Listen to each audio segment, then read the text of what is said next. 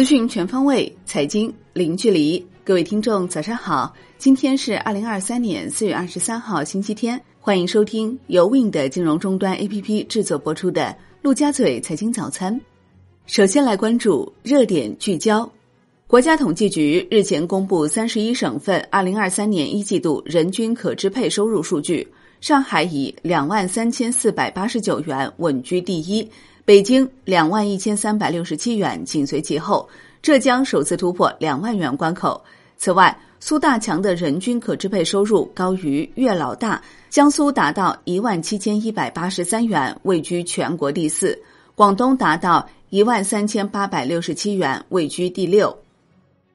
最新披露的二零二三年基金一季报显示，易方达基金基金经理张坤的在管规模达八百八十九点四二亿元。超过中欧基金基金经理葛兰八百四十四点四亿元的在管规模，再度成为全市场管理主动权益类基金规模最大的基金经理，夺回公募一哥的宝座。宏观方面，商务部部长王文涛在巴黎与法国经济、财政及工业、数字主权部部长勒梅尔举行会谈。双方就积极落实两国元首经贸共识、扩大双边贸易投资规模、促进绿色低碳投资合作，以及为双方企业营造公平公正营商环境等议题进行坦诚务实交流。国内股市方面，截至四月二十号，共有六十三家 A 股上市公司公告财务负责人离职，其中超过一半的离职是由于个人原因。从相关公司的行业分布来看，占比最高的是信息技术行业，达十七家，占比百分之二十六点九八。律师提醒称，财务负责人的离职可能会影响相关公司的股价，投资者应当对此保持警惕。藏格矿业被解聘正贷疑似发长文质疑，藏格矿业董秘李瑞雪对此回应称，内容与事实不符，无需较劲，清者自清。同时，藏格矿业也发表声明称，文章内容与事实严重不符，文中信息侵害公司形象和在职人员声誉。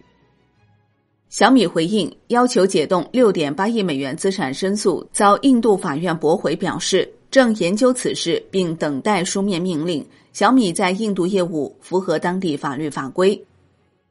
金融方面，澳门金管局黄立峰表示。澳门将大力拓展跨境金融创新业务，重点协同横琴粤港澳深度合作区，推动金融服务一体化发展，并发挥连接海内外市场的投融资平台作用，积极参与粤港澳大湾区和深合区建设。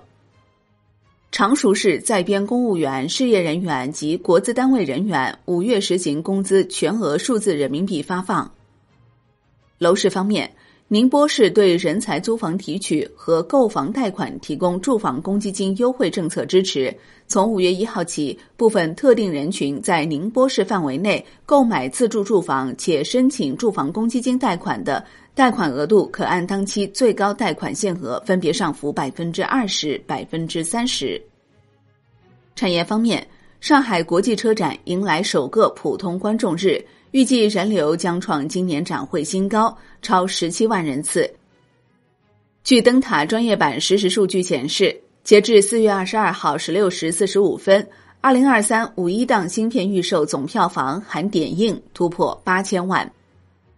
美国当地时间四月二十一号晚间，比特币价格突然跳水，短时下挫近一千美元，跌破两万八千美元重要支撑位。虚拟货币行业崩塌之下，币圈超级富豪的身家也大幅缩水。福布斯上周公布的数据显示，全球虚拟货币行业的亿万富翁们在二零二二年合计损失达一千一百亿美元，约合人民币七千六百亿元。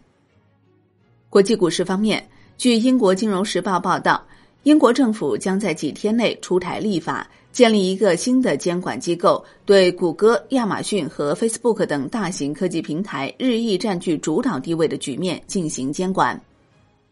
苹果公司正计划推出一款 iPhone 应用程序，让用户能够编制他们的日常活动，这是该公司在心理和身体健康技术市场努力的一部分。该日记应用被命名为“侏罗纪”。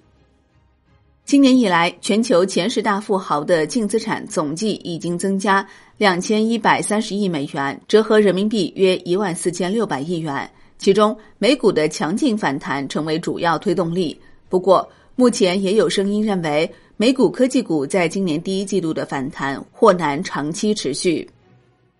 商品方面，法国将结束针对私人家庭的天然气价格上限，但希望将电价上限保持到二零二五年初。外汇方面，香港金管局副总裁陈为民表示，大湾区金融合作深化与国家高水平对外开放相结合，可以产生巨大的效益。香港可以在人民币国际化和制度创新两个方面加大力度。好的，以上内容由 Win 的金融终端 APP 制作播出。Win 的金融终端 APP 现已免费开放注册，感谢您的收听，也欢迎您关注转发。我是林欢，我们下期再见。